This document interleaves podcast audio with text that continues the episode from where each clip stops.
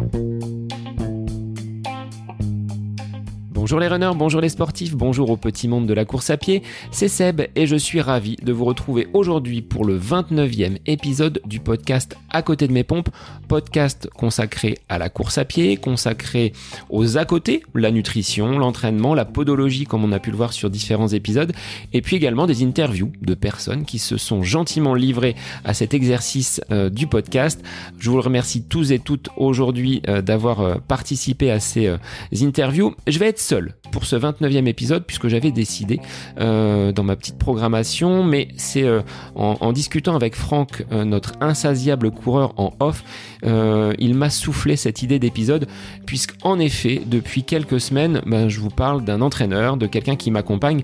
Ben, je vais vous exposer aujourd'hui ces raisons qui m'ont poussé à m'offrir un coach, du moins à m'entourer d'un coach, hein. quelqu'un qui m'accompagne donc sur le plan du, du coaching et sur la planification de mes entraînements. Alors c'est pas facile en ce moment hein, quand on est euh, sportif euh, et, coureur de pouvoir s'adonner à sa pratique librement avec ce couvre-feu qui nous contraint justement à être euh, à la maison à partir de 18h moi j'arrive à quand même maintenir mon niveau d'entraînement. Puis bah, vous me direz comment vous faites vous pour vous organiser dans votre dans votre journée? En tant qu'enseignant, je dispose de créneaux qui me permettent de, de courir entre 6h et 18h. Donc ça ne m'impacte pas trop, mais je pense à vous qui euh, euh, commencez tôt le matin et qui euh, finissez vos journées relativement tard ça doit être compliqué aujourd'hui de pouvoir euh, pratiquer votre sport de la meilleure des façons. Alors avant de débuter sur ces raisons qui m'ont poussé donc à euh, franchir le, pas du, coaching, bah, je voulais euh, vous remercier pour vos écoutes nombreuses, pour vos retours via les différents réseaux sociaux et puis remercier un auditeur qui m'a laissé un commentaire en la personne de Bim Bam Badaboum qui se reconnaîtra, qui nous dit un podcast qui deviendra grand grâce à Sébastien qui prend soin d'expliquer les indispensables de la course à pied dans un très bon français et d'apporter la réplique efficacement à ses intervenants. Alors merci bim bam badaboum pour ce gentil commentaire sur Apple Podcast. Je vous invite à faire de même et euh, à laisser vos impressions sur les épisodes, sur ce que vous trouvez intéressant dans les différents sujets évoqués à travers ce podcast, euh, ce qui permet au podcast d'être connu. Le bouche à oreille est quand même la meilleure des façons pour diffuser euh, l'existence de ce podcast, donc n'hésitez pas à en parler autour de vous. Plongeons-nous donc dans le sujet du jour, à savoir euh, l'entraînement et le coaching. Bah, je vous en donne les raisons immédiatement. Alors avant de vous expliquer concrètement les raisons qui m'ont poussé à faire appel à un coach pour ma planification, pour mon suivi, pour l'analyse de l'entraînement, bah, je voulais revenir sur mes, mes, débuts en course à pied et dans quelles conditions bah, j'ai euh, commencé cette, cette pratique d'un nouveau sport pour moi, puisque j'étais donc footeux à la base et petit à petit, bah, je suis euh, devenu euh, coureur à pied, même si au début c'était un petit peu poussif et laborieux.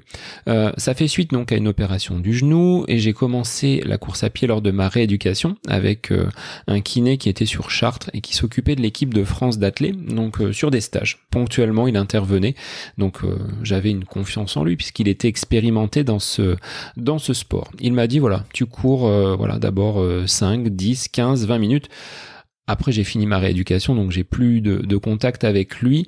Euh, mais petit à petit, bah, j'ai euh, intégré cette pratique de la course à pied comme mon sport de prédilection, laissant le, foot euh, au placard à tout jamais. Bon, les crampons étaient étaient raccrochés. alors ces premiers faits en course à pied, ces premières séances, bah, c'était vraiment très très laborieux. Hein. J'étais pas habitué à, à courir et mon entraînement était des plus déstructurés aucune euh, aucune régularité, aucune euh, euh, programmation. C'était un footing de temps à autre quand j'avais entre guillemets l'envie et ça a mis quelques années avant que je puisse vraiment y trouver du, du plaisir. Et quand j'ai commencé à y prendre du plaisir, bah, ça fait à peu près écho avec mes premiers dossards donc euh, les premiers dossards, je dirais que c'est 2007-2008, où là j'ai commencé à intégrer euh, un semblant de préparation. Alors je bricolais des plans, hein. c'était pas du tout euh, quelque chose de très organisé, mais via des forums qui existaient à l'époque. On n'était pas encore sur les, les réseaux sociaux avec leur, leur puissance de publication. J'allais sur un site qui était naissant, qui s'appelle Conseil Course à Pied, qui existe toujours et qui était doté d'un forum à travers ce forum, bah, je pouvais échanger avec des euh, pratiquants en course à pied qui étaient bien plus expérimentés que moi. Je ne savais pas ce qu'était la VMA, je ne savais pas ce qu'était la, le fractionné, mes entraînements ne comportaient pas forcément un échauffement avec une récupération derrière. Donc, euh, vous voyez, c'était un peu de, l'amateurisme et de l'improvisation. Et à l'époque, euh, je me contentais de faire un tour sur un circuit qui était euh, pratiquement toujours le même, en essayant à chaque séance de battre le chrono de la fois précédente.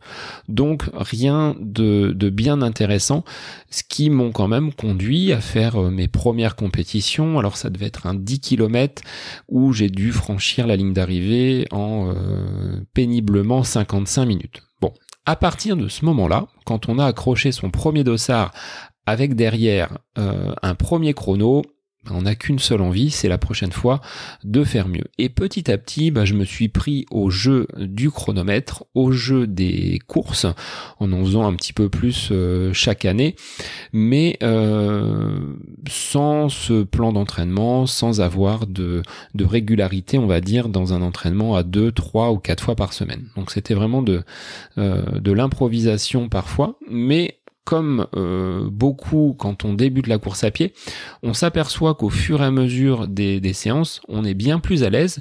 Et euh, bah, j'arrivais sur les courses euh, bah, qui se présentaient à moi à descendre le chronomètre, donc de 55 minutes sur 10 km j'ai dû passer à 50. Et après, quand on passe sous les 50, on se dit on va aller chercher euh, le chrono de, de, 45 minutes. Donc ça a été très rapide. Cette progression-là euh, ne m'a pas posé vraiment de difficulté. C'est quand on commence à taquiner euh, là, donc pour moi, hein, cette barrière des 45 minutes, où il a fallu quelque chose d'un peu plus structuré ce qui correspond à peu près à mon entrée en club. J'avais évoqué dans l'épisode numéro 6 les raisons qui euh, m'ont poussé à intégrer donc un club de course à pied. Ce qui fait que depuis 8 ans, donc je suis membre du club Mauve Attitude, qui est situé entre Orléans et Blois, et qui, euh, sur les premières années, bah, m'a vraiment apporté euh, ce cadre qui me manquait dans la pratique de l'entraînement. Donc j'en avais fini avec mon expérimentation de la course à pied en solo. malgré une progression rapide, malgré euh, le côté découverte de, la discipline qui euh, m'a permis de descendre rapidement les chronos, mais également euh, mon poids sur la balance, j'avais besoin de ce cadre pour avancer. Donc le club, sans refaire l'épisode numéro 6, était un bon moyen pour euh, avoir déjà une certaine émulation. Donc euh, j'ai jamais eu besoin euh, d'un accompagnement ou de retrouver quelqu'un pour aller courir. ça j'arrive à le faire relativement seul sans que j'ai besoin bah, d'un coup de pied au derrière pour aller faire une séance. Mais malgré tout, quand on arrive en club, bah, c'est un bon moyen pour progresser parce qu'on va avoir des personnes derrière qui sont parfois plus euh, rapides que nous, d'autres qui vont nous pousser un petit peu dans nos retranchements. Donc sur des séances même d'entraînement, c'est un bon moyen pour, euh, pour progresser. Donc cette expérience en club m'a permis bah, de franchir euh, et de passer sous la barre des 45 minutes au 10 km. Je suis resté malgré tout dans mes dans ma zone de confort en termes de, de compétition, aimant vraiment la route, donc le, le côté trail voilà, ne m'a jamais vraiment attiré. Donc sur la route, bah, j'ai euh, avancé progressivement de 45 minutes, bah, on est descendu à 44, 43. Et puis petit à petit, bah, on se rapproche voilà de, cette zone des, des 40 minutes. Et euh, petit à petit, j'ai réussi à, à grappiller. Et puis comme je suis quelqu'un de curieux, ben, je me documente, je regarde un petit peu ce qui se fait à droite à gauche. Donc en plus du club, forcément que j'ai appris ce qu'était le fractionné, ce qu'était la, la VMA. Au fur et à mesure, les, connaissances et mon socle euh, donc d'informations, c'est euh, petit à petit rempli pour me permettre d'avoir une meilleure une meilleure connaissance et un champ un peu plus large dans les les choses qui sont en lien avec la course à pied. Donc petit à petit, j'ai avancé dans cette pratique collective, l'effet groupe étant quand même un, élément booster de mes, de mes performances en course, mais j'ai senti une certaine stagnation, c'est-à-dire que je maintenais mon niveau, mais les résultats n'étaient plus aussi faciles à obtenir que lors de mes premières courses. Effectivement, sur les deux, trois premières années euh, où j'ai accroché des dossards, à chaque course, c'était un record personnel sur une compétition. Ce qui est moins le cas quand on avance parce qu'on est euh, déjà peut-être plus performant, mais c'est plus difficile de grappiller une, deux minutes sur un 10 km, comme c'était le cas euh, à mes débuts. Alors, il y a ce côté stagnation, vous voyez cet effet plateau, euh, et il a, entre guillemets, été appuyé par d'autres facteurs, j'en ai listé trois. Donc il y a déjà les blessures. Les blessures ont été des, facteurs assez freinants handicapants pour bah, obtenir une progression beaucoup plus linéaire.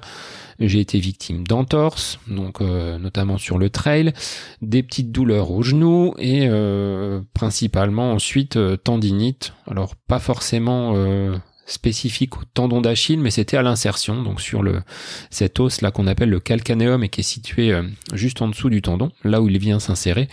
Donc ça m'a un petit peu ennuyé et j'ai eu deux, trois années où euh, bah, les blessures étaient bientôt plus importantes que euh, le temps en course à pied. Donc je passais des fois deux, trois mois à être euh, sans course à pied, donc faisant autre chose, hein, du vélo ou, ou, du renfort, mais ben, avec une absence de pratique de la course à pied de façon régulière, les objectifs étaient bien difficiles à atteindre de baisse de motivation. Donc, euh, bah, je l'ai connu à certains moments. Donc, euh, des épisodes, euh, voilà, un peu compliqués au niveau de ma, vie familiale avec la disparition de mon papa, qui ont fait que pendant un an, un an et demi, la course à pied était vraiment un objectif plus que secondaire. À côté de cela, euh, sur des périodes où j'étais plutôt bien préparé, bah, j'ai connu des échecs hein, sur certaines courses euh, bah, que j'avais vraiment euh, euh coché sur mon calendrier. Je me rappelle sur les 20 km de Paris en 2016, donc je sortais d'un été où je m'étais plutôt bien préparé, j'avais fait beaucoup de séances, beaucoup de kilomètres bien affûté au niveau du poids et euh, 4 ou 5 km après le départ, euh, l'allure que je souhaitais tenir euh, bah, n'était plus possible. J'ai complètement explosé. Donc quand vous débutez une course pour partir euh, sur 20 km et qu'au bout d'un quart de course, vous êtes déjà complètement entamé, voire complètement rincé, bah, moralement, ouais, ça a été difficile à, à encaisser, mais euh, il n'y avait pas que, je pense, le, le côté mental. J'avais euh, à cette époque-là beaucoup tourné sur la piste en délaissant donc le, le bitume et une fois de retour sur les pavés parisiens, c'était un petit peu, c'était un petit peu compliqué.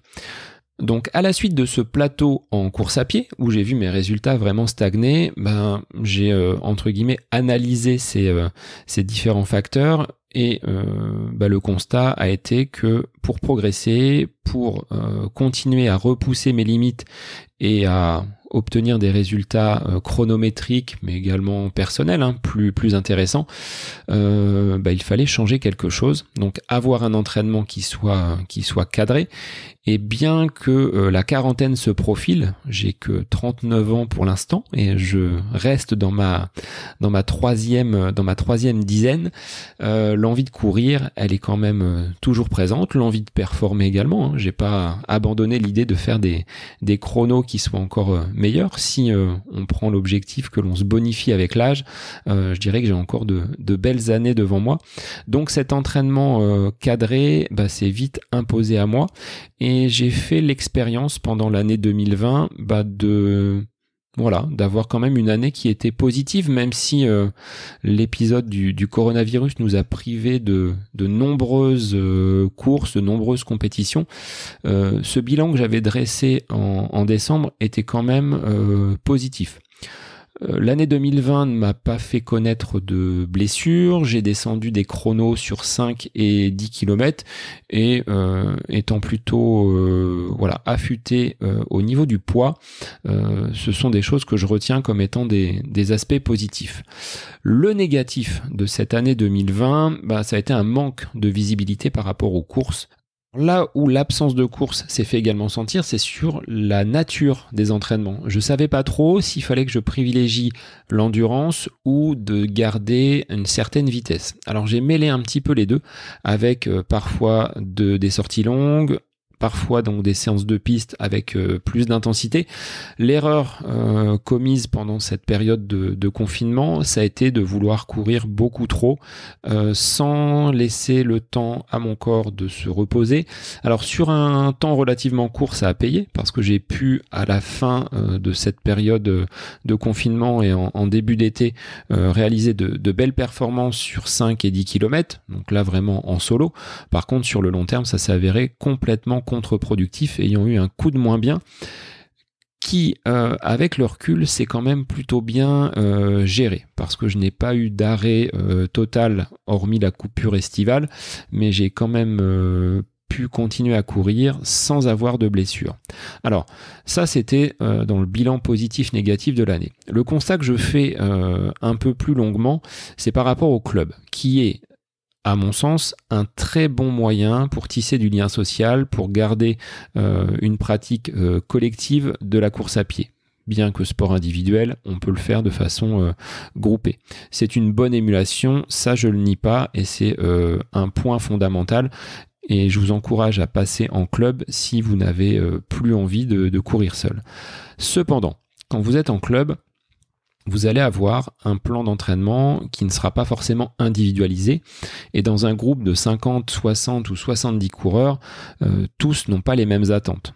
Un plan identique euh, pour toutes ces personnes, ça paraît un petit peu compliqué à mettre en place, même si vous allez travailler tous et toutes à des intensités différentes.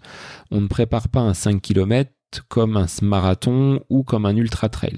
Donc, euh, je me suis interrogé euh, sur cette, euh, cette possibilité. Donc vous voyez tout ce cheminement entre mes débuts en course à pied jusqu'à mon passage en club et ce confinement qui m'a fait prendre un petit peu de recul et voir ce que le club pouvait m'apporter. Bah, au final, je me suis dit, il me faut une tierce personne, quelqu'un qui puisse avoir un regard extérieur donc à ma pratique de la course à pied.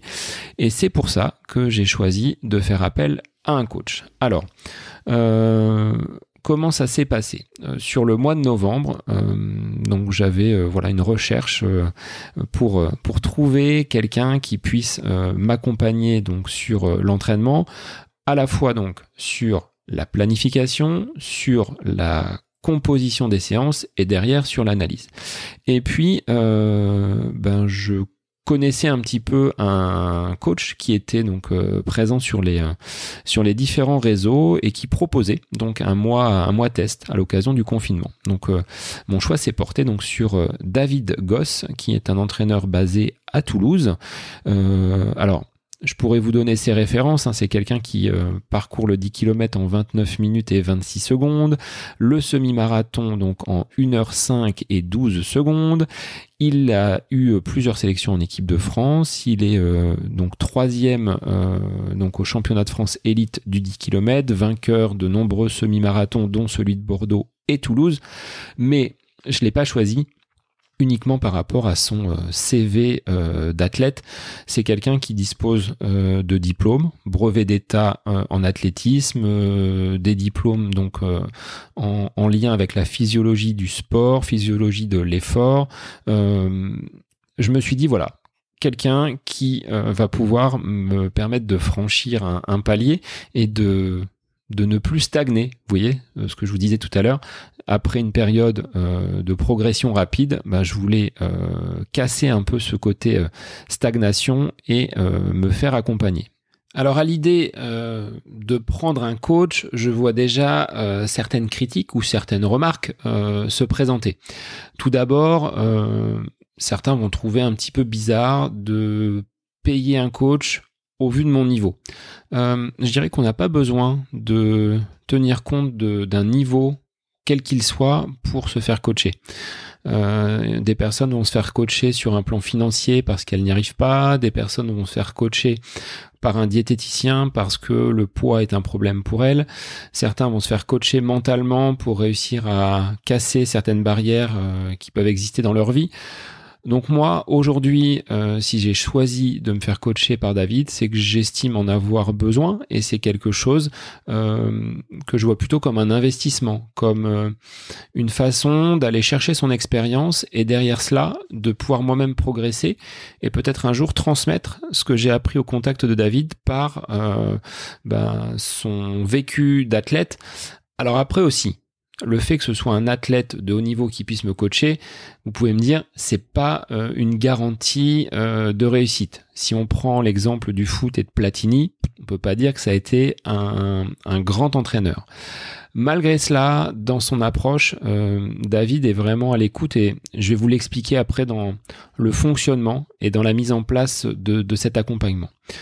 Cependant, je pense que le fait d'avoir en, en tête l'idée du coaching. Alors c'est peut-être très français, mais on n'est pas forcément prêt à payer un supplément pour une activité qui peut se faire euh, librement.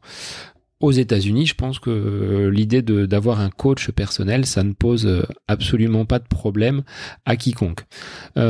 si je prends cet exemple du podcast, je me suis fait accompagner parce que j'avais besoin, euh, je dirais, d'un mentor, quelqu'un qui puisse m'apporter certaines euh, euh, améliorations, certaines idées, certaines façons d'exécuter les choses. Et pour moi, ce qui est valable dans d'autres domaines, bah, ça peut l'être également pour le sport. Parce que on a beau savoir, on a beau penser que ce que l'on fait est bien, je suis pas persuadé que mes compétences soient suffisantes pour euh, analyser mes séances d'entraînement. Est-ce que je suis dans les bonnes allures? Est-ce que ma charge d'entraînement est adaptée par rapport à ce que je souhaite faire derrière? Et si on raisonne euh, à plus long terme, est-ce que aujourd'hui je dispose des compétences pour euh, programmer un objectif, monter ma charge au niveau des séances et atteindre un résultat qui soit satisfaisant? Je pense pas en être capable. Donc c'est pour ça, euh, si on met euh, en synergie l'ensemble de ces, de ces facteurs, c'est pour cela que j'ai voulu faire appel euh, à quelqu'un extérieur en la personne donc de David. Alors sur le fonctionnement, bah, c'est relativement simple dans la mise en place après donc avoir parcouru dans un premier temps son site internet, regardé un petit peu ce qu'il proposait. J'ai tout simplement envoyé un message par mail. Euh, on s'est ensuite euh, appelé pour faire le un petit euh, un petit brief téléphonique puisque David donc est à Toulouse et moi je suis sur le la région d'Orléans. Euh, après ce petit brief euh, au téléphone, ben, des séances ont été mises en place. Alors on utilise deux outils, euh, Nolio, donc euh, outil que j'utilisais déjà et que David en tant que coach donc se sert. L'outil permet d'avoir un calendrier prévisionnel. Donc l'entraîneur va rentrer tout simplement les séances dans Nolio. l'athlète, donc de mon côté, moi je récupère ces séances avec un calendrier et j'ai juste ensuite à courir, parce que malgré le fait euh, d'avoir un entraîneur, oui, il faut encore courir et, euh, respecter donc les, les différentes allures. Après chaque séance, euh, il y a un petit débrief qui est donc fait par, euh, par l'outil également Nolio. Et euh, donc je rentre, comment je me suis senti, différentes annotations. Donc vraiment comme un tableau de bord et un carnet d'entraînement, hein, comme je l'avais expliqué avec Alexandre, donc cofondateur de, de l'appli. Et puis via WhatsApp. Donc on peut échanger via différents messages. Donc c'est vraiment d'une d'une très grande simplicité, même si on n'est pas euh, côte à côte sur un plan géographique, l'entraînement bah, se fait euh, vraiment, euh, vraiment bien. Enfin, ce suivi d'entraînement se réalise plutôt, plutôt facilement. Alors dans ma recherche de suivi par un entraîneur, euh, ce n'était pas uniquement des conversations via WhatsApp et euh, bah, de remplir un carnet d'entraînement par, euh, par Nolio.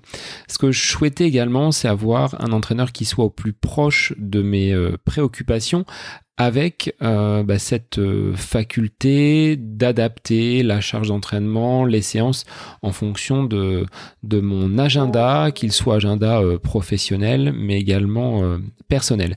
Et on a tous dans notre quotidien bah, parfois une séance qui va, qui va sauter parce qu'un imprévu survient et bah, on, ne peut pas le, on ne peut pas le maîtriser. Et ça m'est arrivé, moi, à plusieurs reprises, de suivre un plan d'entraînement papier mais euh, quand une séance saute, qu'est-ce qu'on fait? Est-ce qu'on reporte la séance au lendemain au risque d'accroître une, fatigue pour la séance qui sera euh, celle d'après? Est-ce que cette séance-là, si je la supprime, je dois la remplacer par autre chose?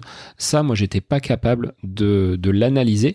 Donc, euh, bah, quand survient ce type de, bah, problématique, hein, on en a tous connu et j'en connaîtrai encore d'autres, je pense, dans les années à venir via euh, l'entraîneur, donc en la personne de David, bah, c'est assez simple.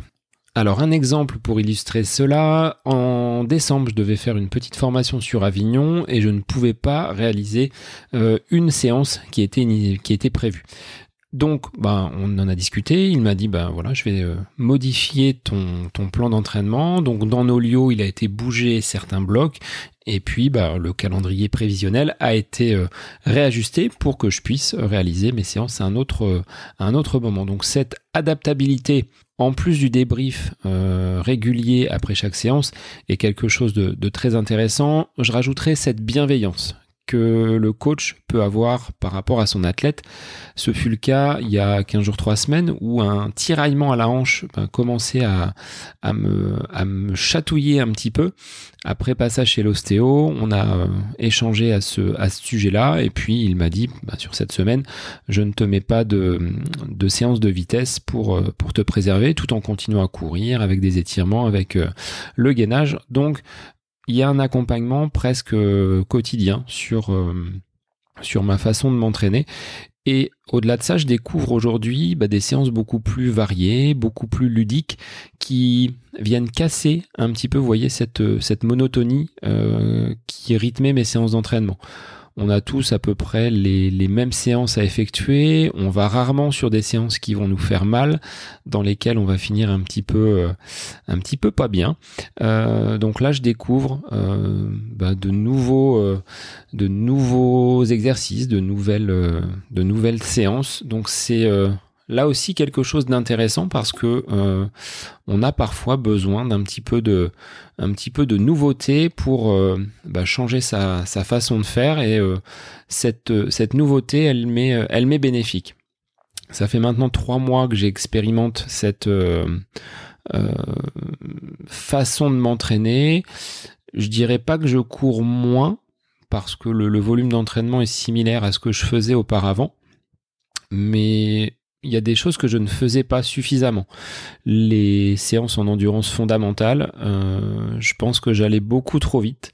Donc là, c'est euh, aussi un enseignement que je tire de ce suivi et de ce coaching, c'est d'avoir euh, en termes de volume, ben, peut-être une grande part sur l'endurance fondamentale et les séances de qualité elles viennent par, euh, par petites touches se, se positionner avec une montée en charge, euh, parfois des semaines un petit peu plus allégées.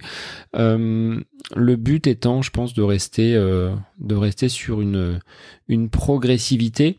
le côté stagnation, bah là, je peux pas vous dire avec cette absence de course comment ça peut se, se mettre en place, mais je dirais que je me sens bien sur euh, ces, ces, trois mois d'entraînement. C'est quelque chose qui, euh, me plaît. Euh, et puis, vous voyez, comme le, programme d'entraînement est livré à chaque fin de semaine, il y a ce côté un petit peu nouveauté. Qu'est-ce qui m'attend, on va dire, semaine après semaine?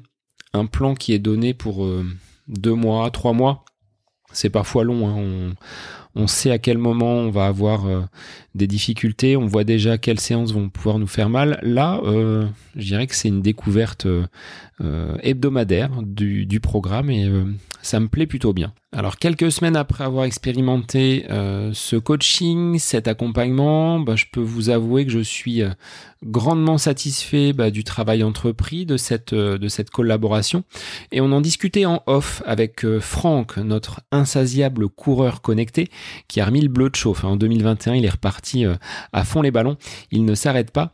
Et, et ce qu'on disait, c'est que pour qu'un coach réalise un travail correct avec un athlète, il faut que l'athlète croit en son coach. Si euh, vous avez l'impression que le coach ne vous apporte pas grand-chose et ce qu'il vous dit, bah, vous le connaissez déjà, euh, ça ne fonctionnera pas. Alors certes, euh, le coach, pour moi, il n'est pas présent au bord de la piste quand je cours.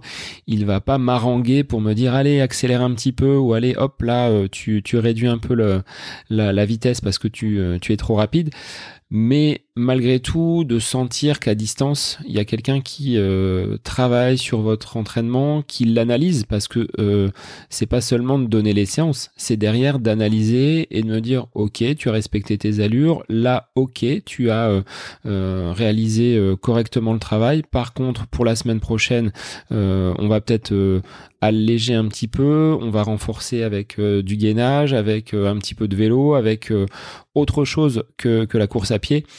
Euh, un coach inspirant est aussi une garantie de, succès. Moi, ce que j'apprécie euh, par-dessus tout, c'est cette faculté qu'il peut avoir à s'adapter à ma pratique.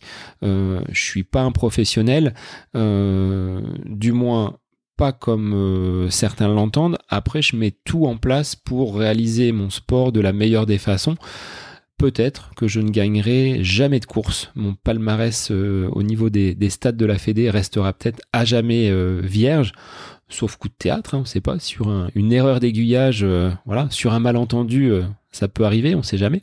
Par contre, j'ai une motivation, et ça je peux le retraduire dans d'autres domaines, c'est de vouloir apprendre, de vouloir me dépasser et tout simplement d'être meilleur que je ne suis actuellement.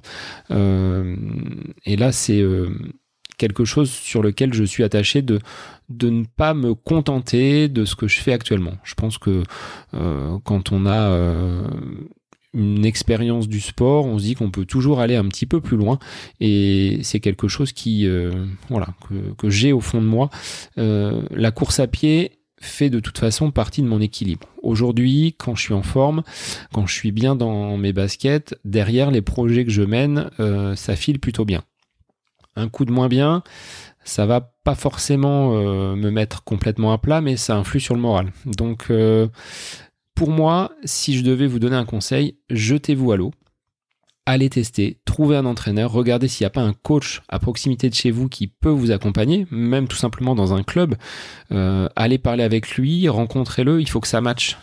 si c'est quelqu'un qui correspond à votre philosophie, à vos attentes, et que vous sentez qu'il peut vous apporter plus, bah, je pense qu'il faut, euh, il faut essayer. Vous, vous risquerez rien à euh, franchir ce pas-là. Euh, moi, je trouve qu'au contraire, c'est un, un échange, un, un partage pour bah, se, se, bonifier. On est dans une société parfois un petit peu individualiste. Pour moi, ce, de lien que l'on peut tisser avec une autre personne qui, qui est pour moi très très euh, instructive et je pense pas que ce soit un investissement inutile. Donc euh, bah, vous me direz hein, si euh, certains d'entre vous ont déjà expérimenté bah, le fait de, faire appel à un coach, bah, je suis preneur de vos retours d'expérience. Pour ma part, bah, je vais continuer ce travail entrepris depuis trois mois en espérant pouvoir sur des courses futures vérifier que le travail porte, porte ses fruits. Mais au-delà du chrono. Enfin, je pense qu'il n'y a pas que le chrono sur lequel euh, il faut se, se baser pour euh, avoir une euh, réussite et une satisfaction dans l'accomplissement.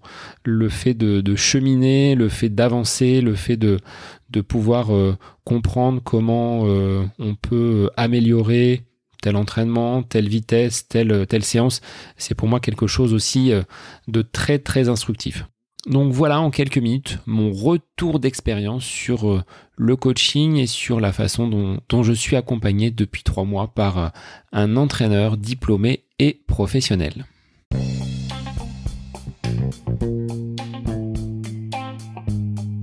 Cet épisode consacré au coaching et à l'accompagnement d'un professionnel dans ma pratique de la course à pied est désormais terminé.